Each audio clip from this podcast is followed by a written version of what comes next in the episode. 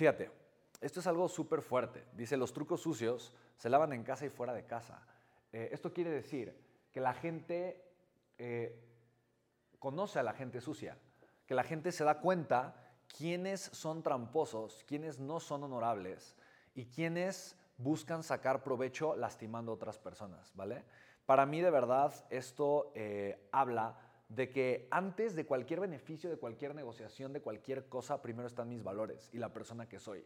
Y yo te lo comparto. Yo creo que para mí esto es lo más importante y el hecho de que me haya mantenido firme mis valores por muchos años hace hoy que muchísima gente pueda confiar en mí. ¿Te das cuenta?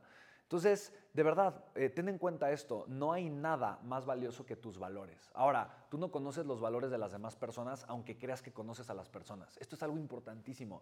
No sabes, no conoces a las personas.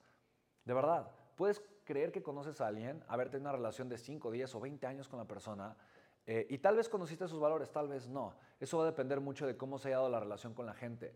Sí, es cierto que en poco tiempo puedes conocer mucho a algunas personas, pero, también es cierto que muchos años de relación con algunas personas no, significan eh, o no significa que realmente conozcas a la gente y que, y sepas exactamente bien quiénes son, cómo son eh, y el tipo de personas sabes que son. Entonces, para mí sí es súper importante que tengas esto en consideración y y que no permitas de alguna forma eh, que tus valores se vean comprometidos. Sé una persona firme con tus valores eh, y de verdad, si tú crees que un valor se va a ver comprometido en casa o afuera de casa, no importa, mejor abandone esa negociación. Esa negociación no es para ti. Para mí es más importante la persona en la que me convierto cuando hago la negociación. Y recuerda, siempre puedes sorprender de una forma increíble encontrando esquemas maravillosos y cómo sí para que las negociaciones sean espectaculares, ¿vale? Entonces, em, tres tipos o tres tips muy importantes que yo saco o interpreto este libro. Hay una frase que, menciona, em, que mencionan muchos expertos en educación financiera y me gusta, y es trust but verify. Confía pero verifica.